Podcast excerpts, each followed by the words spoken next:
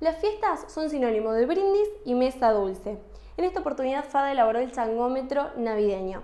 Si tomamos como ejemplo el pan dulce, con mil pesos hace cuatro años atrás podíamos comprar 15 paquetes, mientras que hoy con el mismo dinero solo podemos comprar dos. Es decir, que hemos tenido una pérdida de compra de unos 13 paquetes con el mismo dinero. Otro ejemplo es la garrapiña de maní, que en el 2017 con mil pesos podíamos comprar unos 64 paquetes, mientras que actualmente podemos comprar solo 13. Es decir, que hemos perdido un poder de compra de 51 paquetes. Otro producto icónico en las fiestas es la sidra para el brindis.